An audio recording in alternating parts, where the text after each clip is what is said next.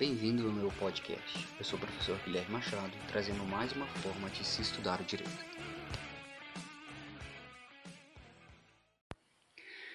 Bem-vindo de volta ao nosso estudo dos princípios dos direitos de família. E aqui a gente já abre os princípios do direito de família, nosso próximo princípio, com um dos princípios mais importantes que por si só é, o próprio nome já, já nos diz o que ele nos traz que é o princípio do maior interesse da criança e do adolescente, esculpido lá no artigo 227 caput da Constituição Federal e artigo 1583 e 1584 do Código Civil. A gente abre esse princípio já com os dizeres constitucionais, abre aspas, é dever da família, da sociedade e do Estado assegurar à criança, ao adolescente e ao jovem com absoluta prioridade o direito à vida, saúde, alimentação, à educação, ao lazer, à profissionalização, à cultura, à dignidade, ao respeito, à liberdade e à convivência familiar e comunitária, além de colocá-los a salvo de toda forma de negligência, discriminação, exploração, violência, crueldade e opressão. Essa proteção é regulamentada pelo Estatuto da Criança e Adolescente, o ECA, a Lei 8.069 de 90, que considera criança pessoa com idade entre 0 e 12 anos incompletos, é muito bom lembrar disso, e, por conseguinte, adolescente é aquele que tem entre 12 e 18 anos de idade. É, a gente lembra que, quanto ao jovem, quanto ao jovem foi promulgado depois de longa tramitação, para variar, a Lei 12.825 de 2013, conhecido como o Estatuto da Juventude, que reconhece amplos direitos às pessoas com idade entre 15 e 20 anos de idade e reconhecidas como jovens. Esse princípio constitucional do direito de família significa que, em respeito à própria função social desempenhada pela família, todos os integrantes do núcleo familiar, especialmente os pais e mães, devem propiciar o acesso aos adequados meios de promoção moral, material e espiritual da criança e do adolescente viventes é, no seu meio. Esse princípio é tão importante que a inobservância de tais mandamentos, sem prejuízo à responsabilização criminal e civil, pode inclusive resultar, no caso dos pais, na destituição do poder familiar, algo que a gente vai ver nas aulas mais para frente como se dá e quais as suas consequências. E mais, o artigo 3 do Estatuto da Criança e do Adolescente prevê que a criança e o adolescente gozam de todos os direitos fundamentais inerentes à pessoa humana, sem prejuízo da proteção integral, assegurando por lei ou por outros meios todas as oportunidades e facilidades a fim é, de lhes facultar o desenvolvimento físico, mental, moral, espiritual, social em condições de liberdade e de dignidade. É, a gente sempre lembra que na ótica civil essa proteção integral, integral pode ser percebida pelo princípio do melhor interesse da criança, um princípio importantíssimo que vamos repetir ao longo de todo o estudo do direito de família. É um princípio inclusive importado né, da, da legislação alienígena, nos Estados Unidos conhecido como Best Interest of the Child, reconhecido pela Convenção Internacional de Iowa, que trata da proteção dos interesses da criança. A gente tem aí, dentro desse princípio da, da proteção integral da criança, inclusive uma alteração legislativa substancial em 2008, a Lei 11.698, que passou a determinar como regra a guarda compartilhada, ou seja, prevalece sobre a guarda unilateral, e aí veremos essa diferenciação, mas acaba que o senso comum ele já possibilita que a gente diz, faça a distinção entre, entre elas. Então, a guarda compartilhada, que antes é, era uma ferramenta do judiciário nos conflitos pós-divórcio passou não só não, não a ser facultativa como acontecia, mas passou a ser obrigatório. Por quê? Porque estudos comprovavam ou comprovam ainda que a guarda compartilhada ela traz mais benefícios para a criança. Então, dessa forma, o legislador ele positivou um entendimento que já vinha sendo aplicado pelos tribunais, é, obrigando né, essa tentativa inicial de que a guarda seja compartilhada. Além disso, essa nova lei, ela implementou, que implementou a guarda compartilhada, ela ainda recomenda uma mediação interdisciplinar, ou seja, ela entende a complexidade que é a guarda e exige que haja um estudo interdisciplinar cada caso com vários profissionais e de forma a mediar esse conflito e conseguir realizar essa guarda.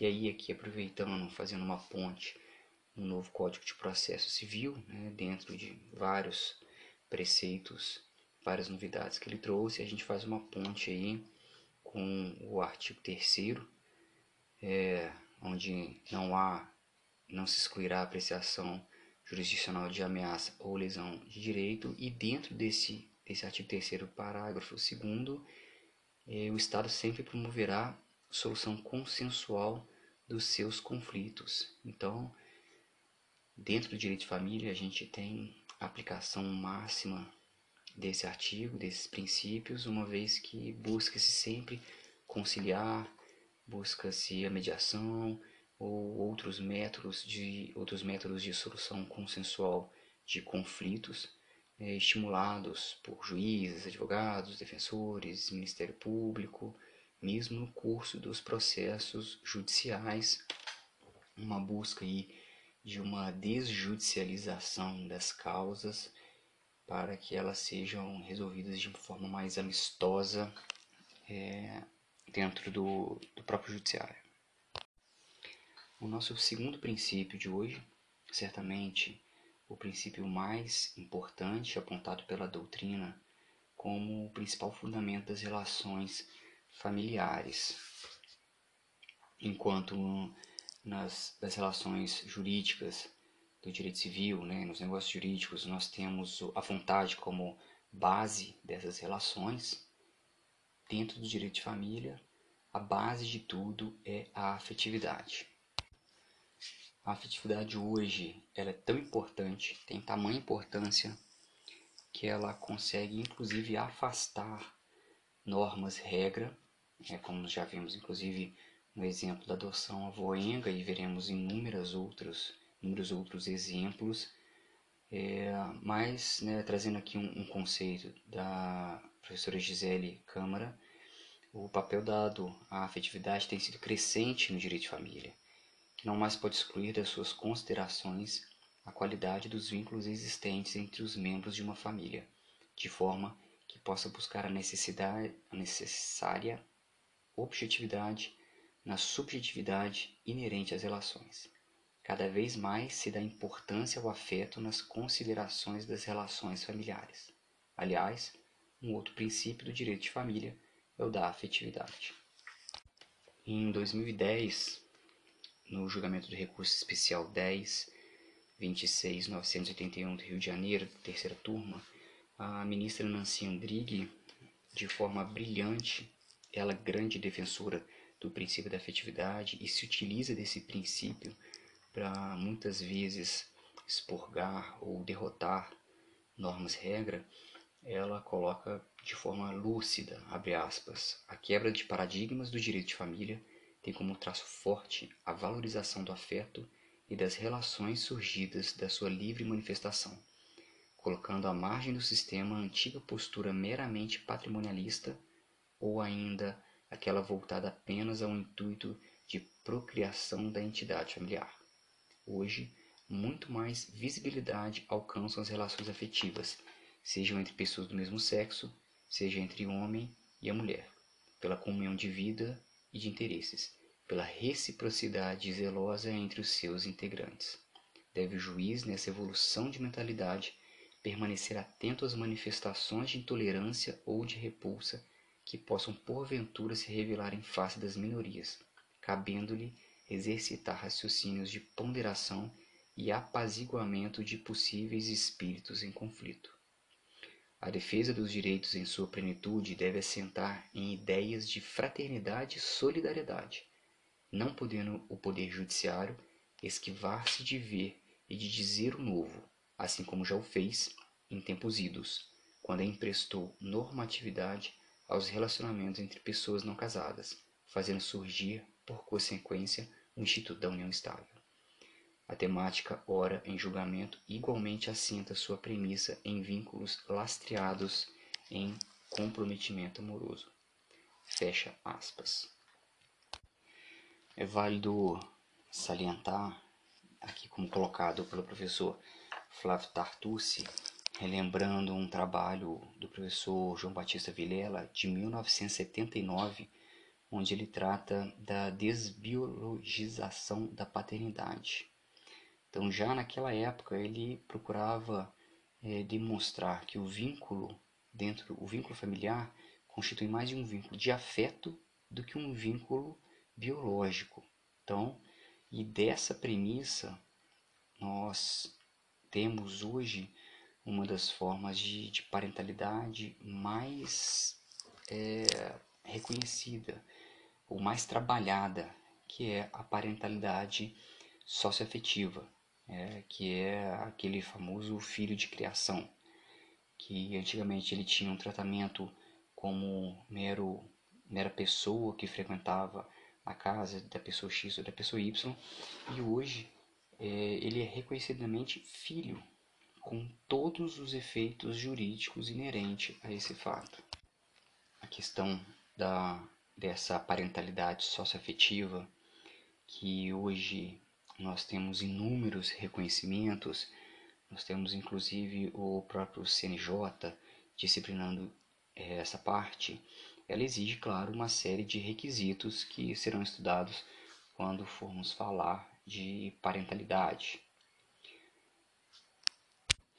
Mas esse não é o único aspecto da afetividade. A afetividade, por ser base da família, ela se encontra embrenhada em vários outros ramos do, do direito de família. O professor Pablo Stolz ele coloca que a afetividade é amor e dessa forma ele tem muitas faces e aspectos. Ela é complexa. Temos apenas a certeza inafastável de que se trata de uma força elementar propulsora de todas as nossas relações de vida. Aonde há vida, aonde há relações de vida, há afetividade.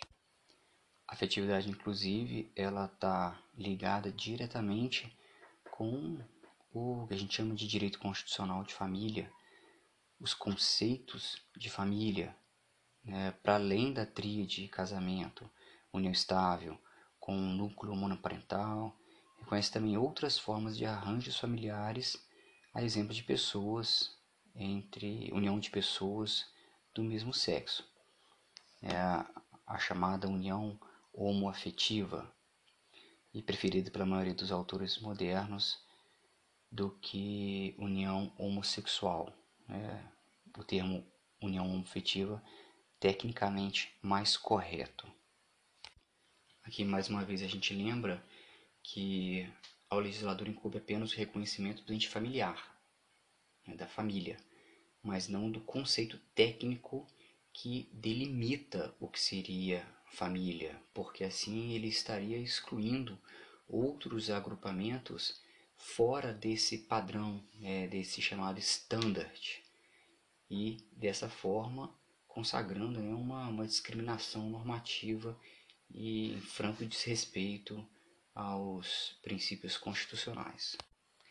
Por fim, para que possamos encerrar o princípio da afetividade, encerrar só neste momento, porque a afetividade ela será trazida novamente em inúmeros outros momentos frente à sua importância dentro do direito de família, dentro de todos os institutos que ela influencia, né? seja adoção, seja casamento, até regime de bens, poder familiar, parentalidade. Então, tudo que será estudado dentro do direito de família e depois, inclusive, sucessões, isso traz reflexos diretos ao direito de família. Mas, independente disso, para a gente encerrar, é sempre importante a gente frisar que para que ele seja aplicado de forma, de forma correta, é necessário que os juízes eles tenham sempre presente a necessidade não só de estudar atentamente o caso concreto, ouvindo as partes, ouvindo o advogado, mas principalmente julgar sem a parcialidade indesejável de dogmas e convicções pessoais. Nós sabemos que isso é muito difícil, mas para que a gente consiga efetivamente aplicar esse princípio na sua potência máxima, os julgadores eles precisam estar despidos de convicções pessoais, é, em uma interpretação para além da simples racional e lógica, mais compreensiva, mais solidária e mais sensível. Nessa lógica, é, o professor Pablo Stolz traz o selo de direito de família, uma citação de Mauro Capelletti, importantíssima e muito elucidativa, onde ele diz, abre aspas, em realidade, interpretação significa penetrar os pensamentos, inspirações e linguagens de outras pessoas com vistas a compreendê-los e, no caso juiz, não menos que no do musicista, por exemplo, reproduzi-los, aplicá-los e realizá-los em novo e diverso contexto de tempo e de lugar. Fecha aspas. Então, nesse novo direito de família, ou nesse direito de família com essa ênfase da, da afetividade, com esse novo panorama, mais do que aplicar o caso concreto, a interpretação simplesmente racional discursiva, é necessário compreender as partes envolvidas no cenário posto sobre o crivo judicial, respeitando as diferenças, valorizando acima de tudo os laços de afeto que unem os seus membros. Nenhuma família é igual a outra e todas merecem igualmente serem respeitadas. Então, a gente sempre tem que buscar esse, essa compreensão, esse entendimento de que a afetividade, é, e Maria Berenice Dias, é, Carlos Gonçalves, Roberto Carlos Gonçalves, Pablo Stouze, Nelson Rosenwald, Flávio Tartucci, todos eles trazem essa ideia de que a afetividade é o amor, é o que une as pessoas. E nem sempre ele é igual de uma família para outra. Essas relações afetuosas, elas são distintas e devem ser tratadas de maneira distintas, devem ser respeitadas.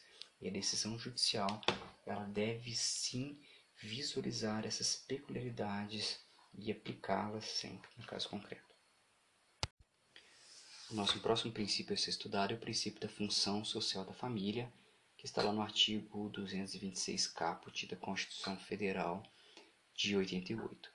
Contudo, antes de falar dessa função social da família, é importante a gente retornar um pouquinho lá no, no direito civil e lembrar que o Código Civil de 2002 ele foi idealizado pelo saudoso Miguel Reale, tendo como base três princípios ou três diretrizes muito bem trabalhadas pelo professor Cristiano Chaves. E quais seriam esses três princípios, essas três diretrizes? A primeira a eticidade, que é esse comportamento ético que se espera é, da, das partes. Né? A eticidade, a gente visualiza ela positivada dentro do Código Civil quando a gente fala do princípio da boa-fé, a boa-fé objetiva. Então, a eticidade. O segundo seria a operabilidade, que ela tem aí dois viés. O primeiro relacionado a realmente uma facilidade de operação do código, uma, uma técnica melhor na elaboração desse código, que a gente pode visualizar quando a gente fala do artigo 205, 206, quando a gente pensa em prescrição e decadência, que hoje podem ser identificados de forma muito mais fácil do que quando a gente tinha o Código Civil de de 1916. O outro viés da operabilidade são esses conceitos abertos, essas janelas abertas que foram deixadas dentro do Código Civil e elas vão sendo trabalhadas pelo, um, pelos operadores do direito, pelos aplicadores do direito, de forma a se utilizar dessas expressões de acordo com a atualidade. Então, são conceitos jurídicos indeterminados que vão se moldando de acordo com cada realidade histórica e social que a gente vive. E qual a importância disso? Havendo essas janelas, isso permite que nós tenhamos uma atualização jurídica sem a necessidade de uma atualização legislativa. Então, o direito, ele por ser dinâmico, ele consegue se atualizar antes mesmo do legislador trazer aí inovações é, na esfera legislativa. E o nosso terceiro princípio que seria a socialidade. A socialidade seria justamente vinculada a essa função social, essa preocupação com o terceiro, nós temos um código não mais individualista, mas um código que se preocupa com a questão social, com o interesse de terceiros, com essa proteção da sociedade. Dentro dessa socialidade, nós temos função social propriedade, função social do contrato e função social da família, que aqui nós vamos trabalhar agora.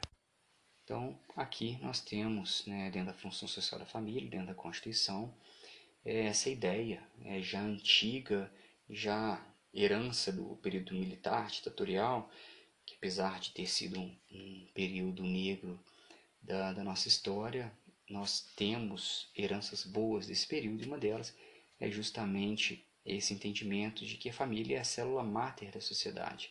A, a família é a base dessa, dessa sociedade, tendo especial proteção do Estado.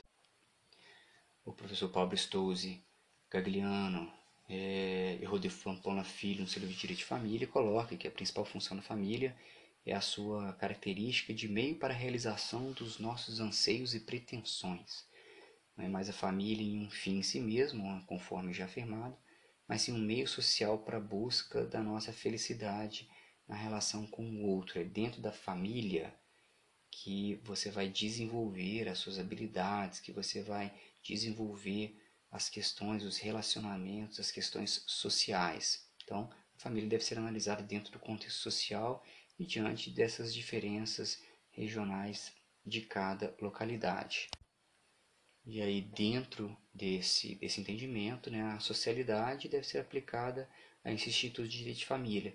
E a socialidade ela pode servir para fundamentar inúmeras questões dentro do direito de família, o parentesco civil, decorrente de parentalidade socioafetiva, em conjunto com a afetividade, também de que há outras entidades familiares, como no caso da união homoafetiva, né, porque a sociedade ela muda, a família se altera, e o direito ele deve acompanhar essas transformações. Como eu disse, o direito não é estático, o direito é dinâmico, uma das grandes vantagens do direito é justamente essa, ele se adequar a, as novo, aos novos valores, a essas novas questões, à medida que a sociedade evolui, o direito ele tem que evoluir junto com essa sociedade.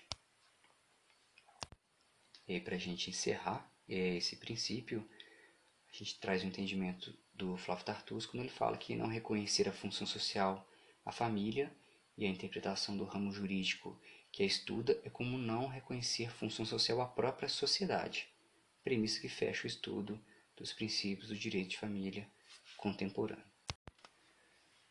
É, eu encerro aqui os princípios do direito de família, lembrando que essa, esses princípios eles variam de autor para autor. Alguns dão uma importância maior para alguns princípios, outros dão menor importância para outros, Inclusive, há princípios citados por outros doutrinadores que não foram trabalhados aqui, como monogamia, né, a Maria Berenice Dias trabalha, o professor Pablo Stouze também trabalha se seria ou não um princípio, mas é algo que será trabalhado mais à frente quando falarmos de casamento.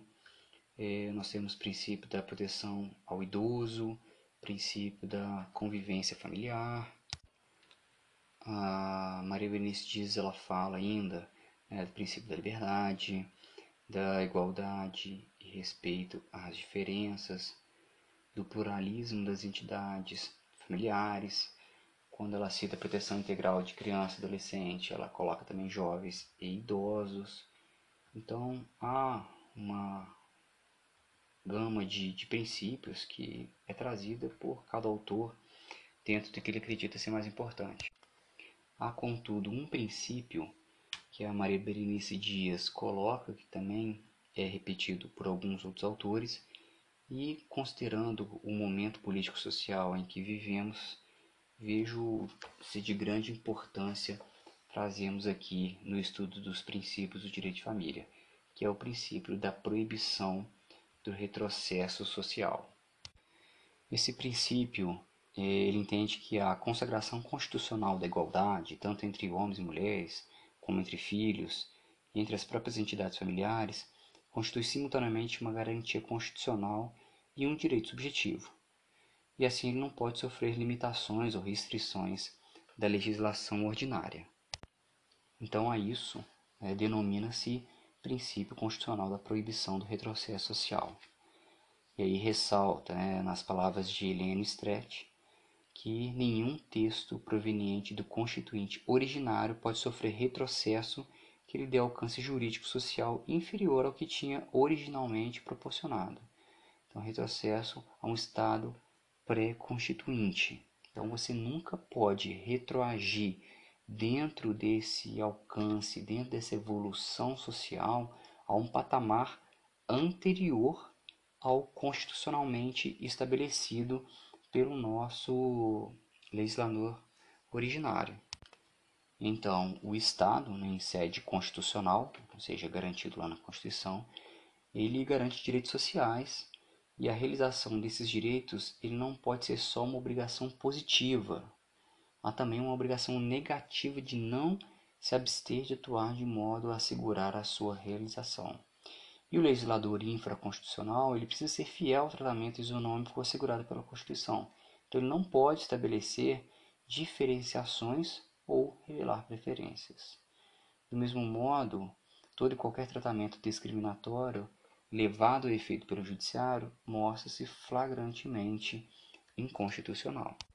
E aí a gente tem como um grande exemplo disso é, a união estável.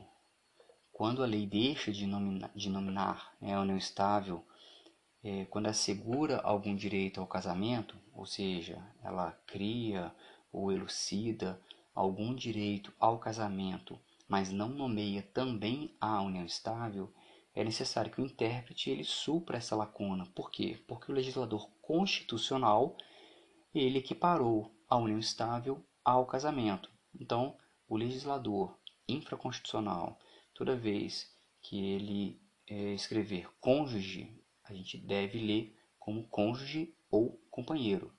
Do mesmo modo, sempre que a lei trata de forma diferente a união estável em relação ao casamento, é de simplesmente se ter tal referência como não escrita. E aí a gente tem né, como exemplo final para a gente poder encerrar essa discussão quando o Código Civil ele é omisso com relação às famílias monoparentais, né, a gente deve fazer uma interpretação de forma a suprir essa lacuna, porque a Constituição ela assegurou especial proteção também a essas famílias. Por último, nosso último princípio a ser estudado aqui é o princípio da boa-fé objetiva. O princípio do, da boa-fé objetiva, ele não é citado pelos outros autores que aqui a gente tem trabalhado, Maria Berenice Dias, Nelson Rosenwald, Cristiano Chaves, é, Pablo Stouze, não tem sido trabalhado dentro do direito de família especificamente, mas ele é trabalhado pelo professor Flávio Tartucci, e aqui há uma, uma importância que acredito realmente é, ser digna de uma constatação. Né? A boa-fé objetiva está diretamente vinculada com aquele fundamento, né, um daqueles princípios fundamentais do Código Civil que eu acabei de citar, que é a, a eticidade. E foi inclusive, né, tamanha sua importância, foi trazida novamente dentro do novo Código de Processo Civil, que valorizou boa-fé em vários dos seus comandos, é, até no, no seu artigo 5 que de qualquer forma participa do processo, deve comportar-se de acordo com a boa-fé. E a gente vê a importância da boa-fé objetiva quando a gente começa, quando a gente passa a analisar, inclusive, decisões dos tribunais superiores. É uma decisão do STJ da já citada ministra Nancy Andrighi, é um, um recurso especial do Rio de Janeiro de 2011, aonde ela coloca que, abre aspas, nas relações familiares, o princípio da boa-fé objetiva deve ser observado e visto sob suas funções integrativas e limitadoras, traduzidas pela figura do venire contra factum próprio, né, que é aquela proibição de comportamento contraditório, que exige coerência comportamental daqueles que buscam a tutela jurisdicional para a solução do conflito no âmbito do direito de família. Na hipótese, a evidente má-fé da genitura e a incúria do recorrido, que conscientemente deixou de agir para tornar pública sua condição de pai biológico, e, guiçar, buscar a construção da necessária paternidade socioafetiva, torna-lhe o direito de se insurgirem contra os fatos consolidados. Nesse caso, em comento, então, a ministra Nancy Andrighi entendeu, né, utilizando o princípio do venire enquanto factum próprio, e aí inseriu dentro da boa-fé objetiva, que esse pai não teria direito de registrar a filha em seu nome né, agora, anos depois, porque lá no passado ele abandonou afetivamente a filha e agora ele não pode, anos depois, retornar e requerer simplesmente a inserção do nome dela dentro do registro de nascimento da filha. Então, a boa-fé objetiva ela vai poder ser aplicada também no direito de família de forma plena e dentro daquelas, daquelas funções já conhecidas pelos estudantes de direito. É, a primeira delas, a função de interpretação, retirada do artigo 113 do Código Civil, artigo esse que sofreu alterações recentes e substanciais na Lei nº 13.874 de 2019, e aí merece, merece uma atenção especial daqueles que já passaram né, pelo direito civil 1, pela interpretação dos negócios jurídicos. Então, o artigo 113 vai ser utilizado no direito de família. Lembrando né, que essa interpretação deve levar em conta sempre a boa-fé e os usos do lugar da sua celebração. A segunda função seria, seria a função de controle, retirada do artigo 187 do Código Civil, é, fala que aquele que contraria boa-fé objetiva no exercício de um direito comete abuso de direito.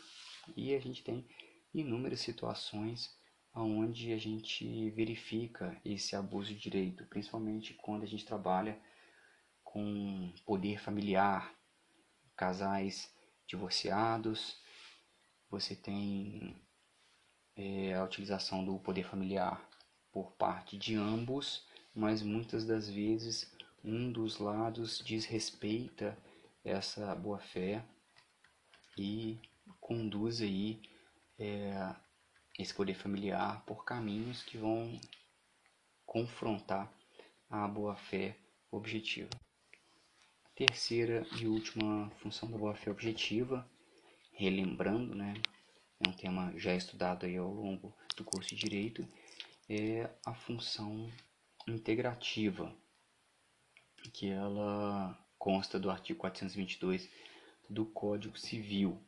É, alguns autores colocam que seria não seria aplicável ao direito de família, porque fala de fases pré e pós-contratual, é, negociações preliminares, mas seria ilógico aplicar as duas primeiras dentro do direito de família e não conseguir aplicar a terceira função dentro desse mesmo, desse mesmo ramo. Então, muitas vezes é difícil visualizar, mas como temos questões como regime de bens, questões patrimoniais, é, pacto prenupcial, então há, há a possibilidade e é aplicado também ao direito de família.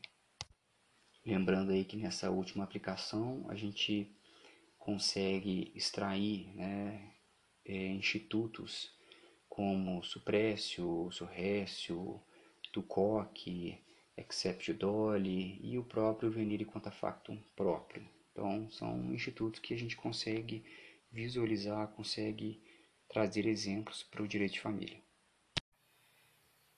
Encerro aqui a questão dos princípios, lembrando que os princípios do direito de família são de extrema importância, é utilizado várias vezes para superar normas regra. Veremos inúmeros exemplos ao longo do curso. Então, peço aí aos ouvintes que tenham especial atenção aos princípios do direito de família, acompanhando não só o material, como em leitura nos livros de doutrina. Agradeço a todos.